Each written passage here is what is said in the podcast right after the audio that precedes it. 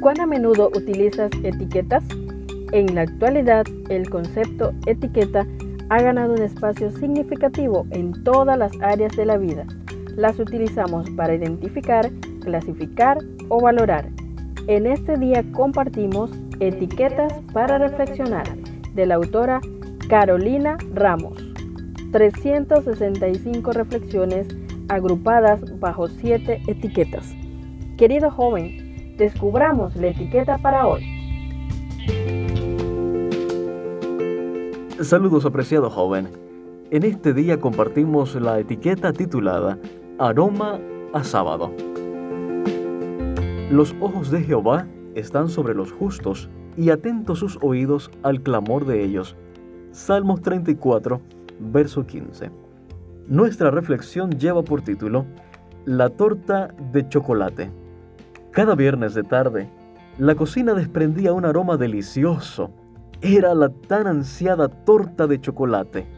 Gracias a los receptores olfatorios de nuestra nariz, se envían señales al bulbo olfatorio y este a su vez se conecta con la corteza cerebral, el sistema límbico y el hipotálamo. Es gracias a eso que hay respuestas emocionales asociadas a los olores. Y esta torta de chocolate despertaba respuestas positivas, no solo por ser rica, sino también porque estaba asociada al momento más especial de la semana.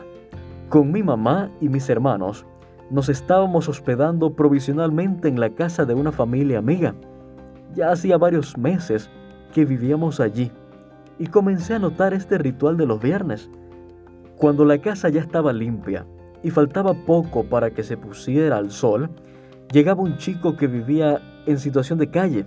En realidad, creo que tenía un hogar, pero pasaba gran parte de su tiempo trabajando en la calle para reunir algo de dinero que lamentablemente nunca era para él. Muchas veces la situación en su casa era tan triste que era mejor estar afuera que adentro. Él llegaba, saludaba a todos y entraba a ducharse un buen rato con agua caliente.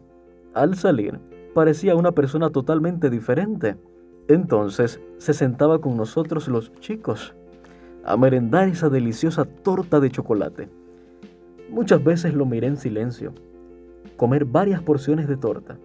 Compartíamos ese momento feliz y nos preparábamos para todas las demás bendiciones que ese día traería.